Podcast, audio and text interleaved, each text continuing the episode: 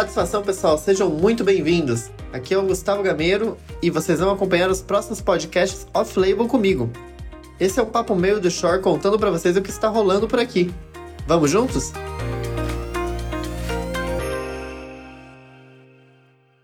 Olá, vamos recomeçar as nossas conversas com uma novidade que eu acho que vocês vão gostar muito.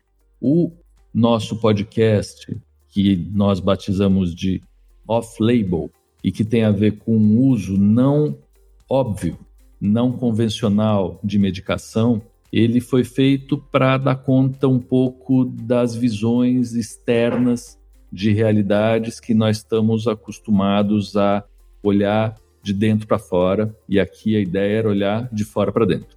E especificamente eu gravei quando estava em Londres, foi uma delícia fazer isso, foram dias de repercussão do que tinha acontecido. E voltando para o Brasil, eu falei sobre isso com o Gustavo, que é quem vai agora aparecer na nossa conversa. O Gustavo Gameiro é um jovem brilhante que agora está fazendo pós-graduação e ele é um daqueles alunos de pós-graduação que todo orientador adoraria ter, porque ele resolve as coisas sozinho e ele traz motivação para o orientador. Em geral tem que ser o contrário, mas o Gustavo é um presente para qualquer orientador. E o Gustavo veio para a pós-graduação da Escola Paulista de Medicina com um objetivo muito claro, que era fazer ciência e sair do Brasil. Então, acho que ninguém melhor do que o Gustavo para dar continuidade a esse a essa iniciativa, a esse podcast.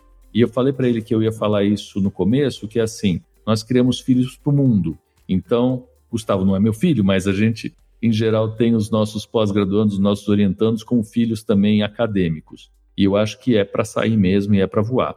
Ele sabe que eu tenho uma filha, que é a Marina, que já está voando há muito tempo, e eu tenho uma enteada, que é a Luísa, que também está sendo preparada para voar. E eu acho que Assim como as pessoas têm que voar, as coisas que a gente faz também têm que ganhar asas e têm que ir para outro patamar. E o off-label eu tenho certeza de que é um presente duplo que eu passo ao Gustavo, vou continuar perto desse programa, mas que eu tenho certeza que ele vai fazer um ótimo uso disso. Gustavo, bem-vindo e obrigado por aceitar essa, esse desafio, esse convite, essa iniciativa. Bom dia, boa tarde, boa noite. Tudo bem, professor? Eu fico muito honrado pelo convite, pela iniciativa, né? Um espaço de discussão, um espaço de construção, por que não? Em que a gente pode discutir alguns caminhos não tradicionais da vida acadêmica, né? Ou, ou, não só da vida acadêmica, mas também da vida pessoal. E eu fico muito feliz e muito honrado pelo convite de poder contribuir com esse projeto. E a gente combinou que a gente ia falar, ou ia ter um carimbo, mas ainda na ausência desse carimbo, eu queria recitar do jeito que eu consigo, um poema do Fernando Pessoa, que eu tenho a impressão de que ele fala muito do que a gente está falando agora, né? Uh, ele diz mais ou menos o seguinte: tudo quanto vive, vive porque muda. Muda porque passa e, porque passa, morre. Tudo quanto vive perpetuamente se torna outra coisa. Constantemente se nega, se furta à vida. Esse é um poema que Gustavo não sabe, mas a Marina, minha filha, escreveu na parede de um apartamento para o qual eu me mudei junto com ela há muitos anos atrás. E ficou como sendo um mantra, uma coisa que ainda me emociona bastante, que é a mutação das pessoas. Né? Eu acho que se a gente não muda, a gente não cresce, uh, os bichos fazem isso, as plantas fazem isso, todo mundo faz isso. E a gente de vez em quando tenta não fazer isso, e que é um grande absurdo tentar se manter não só na zona de conforto, mas em um lugar que é como os andadores de bicicleta e de moto temem aquele trilho do trem. Então, esse é o maior pesadelo de quem anda de moto de bicicleta, entrar num trilho de trem, porque aí você ou cai ou vai até o fim do mundo no lugar onde o trilho te levou. É exatamente o contrário do que a bicicleta e a moto prometem, né, Gustavo? Que é você ter liberdade, a vento na cara, esse tipo de coisa. E que eu acho que é um pouco do que você está buscando, de vamos ver coisas novas, vamos respirar áreas diferentes, ir para um ambiente que seja diferente e sem ter muito medo. E eu acho que valia a pena essa pergunta para você inicialmente, exatamente isso, né? Você não tem medo? Vou ser bem sincero, prof, eu, eu tenho medo, sim. É, o medo dá aquele, principalmente quando você vai mudar, né? Mudar de país, começar um curso novo, começar um projeto novo, ou então, sei lá, pivotar o projeto da sua startup, você fica aquele frio na barriga, tipo, nossa, será que vai dar certo, né? como é que vai ser. O que normalmente eu tenho para mim também, eu, eu vi um podcast uma vez que fala assim: não existe o estado parado, né? Ou a gente está subindo ou a gente está caindo. Então, esse parado que a gente acha que tá, na verdade, ele não existe. Então, sempre quando tem uma, uma, uma mudança nova, com certeza eu, eu tenho medo. Às vezes eu olho para trás e falo, putz, será que eu fiz tudo em vão? Mas é, é legal você quebrar as coisas em, em pequenos, pequenos caminhos, né? E, e ir colocando checkpoints, né? Igual no videogame, que você vai jogando um pouquinho, daí você olha, analisa, muda a direção ou não, volta. E quando você vê devagar, você, você chegou num lugar que pode não ter sido seu plano A, mas com certeza o plano A e plano B também ele muda conforme a vida, né? Mas com certeza, frio na barriga e, e, medo sempre tem, mas vai com medo mesmo, né? Isso aí, se tem medo, vai com medo. E o que você falou de quebrar em pequenos pedaços, alguém falou há pouquíssimo tempo atrás da história da simplicidade. Quebrando pequenininho fica simples. Então, acho que isso é um super segredo que as pessoas não sabem que você está contando para elas agora. Se você juntar tudo, é um monstro. Se você pegar em pedaços pequenos e começar a entender, o monstro passa a ser bastante dócil e a gente consegue lidar com ele de um jeito um pouco melhor. E eu acho que uma outra coisa também que vale é paciência. Um grande amigo, Wallace, tem um cunhado que é o Eduardo e que corria muito de carro e era um bom corredor. Ele falava: olha, o difícil não é ganhar a corrida, é segurar os nervos. E eu acho que isso vale muito, que é assim, olha, pode ser que agora não aconteça isso, mas daqui a pouco vai acontecer. Pode ser que agora você não esteja tranquilo, daqui a pouco você vai ficar. E aí passa bastante por confiança também. E eu acho que você é um cara muito confiante. Eu acho que você tem razão para ser confiante, mas tem aí algum segredo, Gustavo, para ser e se manter confiante ou isso é só fachada de verdade? Você está desconfiando o tempo todo? Eu desconfio o tempo todo, prof. A nossa vida são altos e baixos, né? Então, tem uma época que, por exemplo, no doutorado, tá indo bem, você está publicando bem e tal, mas tem uma época que você manda para a revista, volta todos os papers, a sua vida pessoal não, não vai muito bem. Então, na verdade, sempre quando dá assim um, que a gente fica meio perdido, eu tento parar um pouco, respirar e ver se tem que fazer alguma correção de rota ou não. Mas assim, ao mesmo tempo tem períodos da vida que parece que você acerta todas. Então, é muito imprevisível, né? Mas eu acho que o principal desse caminho é você poder ir conhecendo pessoas, né? E conhecendo pessoas na sua vida, pessoas que vão mostrando caminhos diferentes, abrindo, dando oportunidades. Essa interação com pessoas que você às vezes conheceu lá atrás, sei lá, tipo, é, a princípio não tinha nada a ver com a sua área, a princípio não tinha nada a ver com. E ela volta na sua vida e mostra alguma coisa que você fala, nossa, poxa, é aqui. Isso ajuda a dar confiança, né? Eu tinha um professor que falava assim: você não precisa saber tudo, mas você precisa ter o telefone de quem sabe.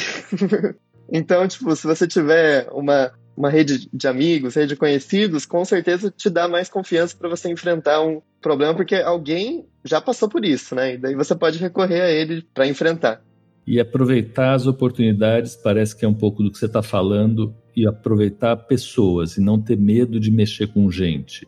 Não sei se as pessoas sabem, vão saber cada vez mais sobre você, mas você acabou de ser apontado como um dos brasileiros a ter conversas com prêmios Nobel é legal falar sobre isso. Você vai para os Estados Unidos numa bolsa da Fundação Lehman, é legal falar sobre isso. Vai estar exposto a lugares onde as pessoas, em geral, têm muito o que falar e motivam muita gente. Então, eu acho que essa história de mirar nas estrelas, que é uma coisa que a Vânia, minha esposa, fala o tempo todo, você faz o tempo todo. E só chega quem mira. Então, se a gente mirar baixo, a gente não vai chegar alto. Se a gente mirar alto, talvez a gente chegue no meio do caminho. Mas a motivação de gente que não está muito próxima, né? É legal olhar para gente que está próxima, porque de vez em quando a coisa está mais perto do que parece. Mas muitas vezes as coisas estão longe, a gente fala, eu não vou chegar nunca lá, eu não vou. Imagina, quando que eu vou conversar com o Nobel? Bom, você vai. quando que eu vou ter a bolsa do Lehman? Você vai ter. Né? Quando que eu vou fazer robótica no Bascom Palmer, que é uma das universidades mais importantes da oftalmologia do mundo? Você vai. Então, mirar alto, é, eu acho que é um dos segredos importantes. Mas Quer falar um pouquinho dessas tuas aventuras nos próximos dias aí, da tua preparação viagem? Isso é muito legal que você mencionou, professor, porque eu me inscrevo em tudo, assim. Então, tudo que, que eu vejo, eu me inscrevo e, inclusive, a questão do, da reunião do, do Lindau, né? O Lindau, para quem está escutando, é assim: todo ano a Fundação Lindau ela reúne cerca de 40 é, laureados com prêmio Nobel e 600 cientistas, seja de graduação, de pós-graduação, mestrado, doutorado ou pós-doc, para compartilhar a ciência e discutir inovações e carreira. Não necessariamente só ciência, mas discutir carreira científica, discutir para onde que a ciência está indo. Essa é uma reunião que cada ano o tema muda, então um ano é o tema os laureados do Nobel de Química, o outro é de, de Física, o outro ano de Medicina e Fisiologia, que é o caso desse ano. E eu estava lá um belo dia, isso no meu terceiro ano de faculdade. É, eu lembro, como se fosse ontem, o, o, o professor Paulo mandou um e-mail falando assim: ah, você não acha que seria legal você se inscrever para conversar com, com o prêmio Nobel, né? Na época eu era aluno de iniciação do professor, e daí ficou aquela pulga atrás da orelha, né? Mas, nossa, conversar com o prêmio, porque você imagina assim, né? Prêmio Nobel, as pessoas devem ser assim, totalmente fora da, da, da casinha, né? Devem ser E daí eu fiquei com aquela pulga atrás dele e falei assim: ah, vamos escrever, né? Tipo, ou não, já tem, né? São várias fases da seleção, né? A primeira é, é brasileira, é, deu que eu consegui ser selecionado pela Academia Brasileira de Ciências e, e fui nomeado em 2017, se eu não me engano. E daí foi para a Alemanha, que para a comissão que escolhe os, os, os, cientistas, né, os que vão participar da, da reunião do, com os laureados. E, obviamente, eu vejo, obviamente, porque agora é muito fácil falar, eu não fui escolhido, né? Então, a fundação negou a minha candidatura. Eu até conversei com, com bastante gente sobre isso depois, porque talvez não era o momento, né? Não era o momento que eu ia aproveitar. Eu escutei uma vez uma entrevista, não lembro de quem, eles falam assim que às vezes quando você conhece alguém que é muito de outro nível, não vira uma troca, vira um selfie, né? Uhum. Daí você vira um selfie, você posta e acabou, né? E mas isso assim, ficou com aquele gostinho de, nossa, eu vou me inscrever de novo. É claro que isso é tem que passar vários anos, né, para voltar à medicina e fisiologia. Passaram rodou, né, a lista, então chegou de novo a medicina e fisiologia e apliquei de novo com a pós. E na minha carta de intenção, eu citei a, a, Guimarães Rosa, né, que foi médico e tal, e falei assim, que é junto dos bons que a gente fica melhor, né? Uhum. Foi assim que eu comecei a o meu, minha carta de motivação é, já tinha daí mais papers publicados, enfim, falei do, de toda a possibilidade de networking, não só com prêmios Nobel, mas também com cientistas do mundo inteiro, né? Que eu acho que é ali que está o ouro também. Claro que você vai pegar alguns conselhos dos prêmios Nobel, mas é você fazer uma troca com pessoas também do, da sua idade, da sua faixa etária, do seu nível, onde é que eles estão. E daí deu certo, fui, fui selecionado. Então fiquei muito feliz com a, a bolsa da Fundação Lema, né? Eu tinha, um tempo atrás, aplicado visto para a Fundação estudar, né? Então sempre foi um sonho ter uma bolsa da Fundação Lema, mas eu nunca tive um projeto concreto, assim, tipo, ah, eu vou fazer isso aqui no laboratório e tal. E esse laboratório do, do BESCOM, que eu vou, foi que lá em 2016, quando eu fui para Miami fazer pesquisa, eu era o responsável por fazer OCTs então, exames, né, de córnea para o, a bochucha. E na época estava começando, era uma portinha, era eu e um engenheiro. Então, eu no meu horário vago, que eu estava em outro laboratório de eletrofisiologia e glaucoma, no meu horário vago eu ia lá para a córnea e eu me ofereci para para tirar, é, fazer, acompanhar ele na clínica e fazer os ACTs para ele. Eis que ele monta uma empresa que um fundo vem e investe nessa empresa ele vira CEO, agora tem uma equipe de dezenas de engenheiros trabalhando, mas ele lembrou, ele lembrou lá de trás. Daí eu perguntei para ele se né, eu podia voltar, porque o, o tema da bolsa do Lema né, é inovação. Uhum. Então, se eu podia voltar e, e, trabalhar com ele, ele falou: Nossa, claro. E ele super me ajudou, o professor é, Mohamed Abuchucha, o nome dele. Então, você fala assim, nossa, tipo, imagina se eu não tivesse conversar, é, me oferecido para fazer essa. E assim, foi uma coisa que foi super. Ah, não, eu posso fazer assim. Me ensina como é que faz, é, como é que opera a máquina e, e eu te ajudo.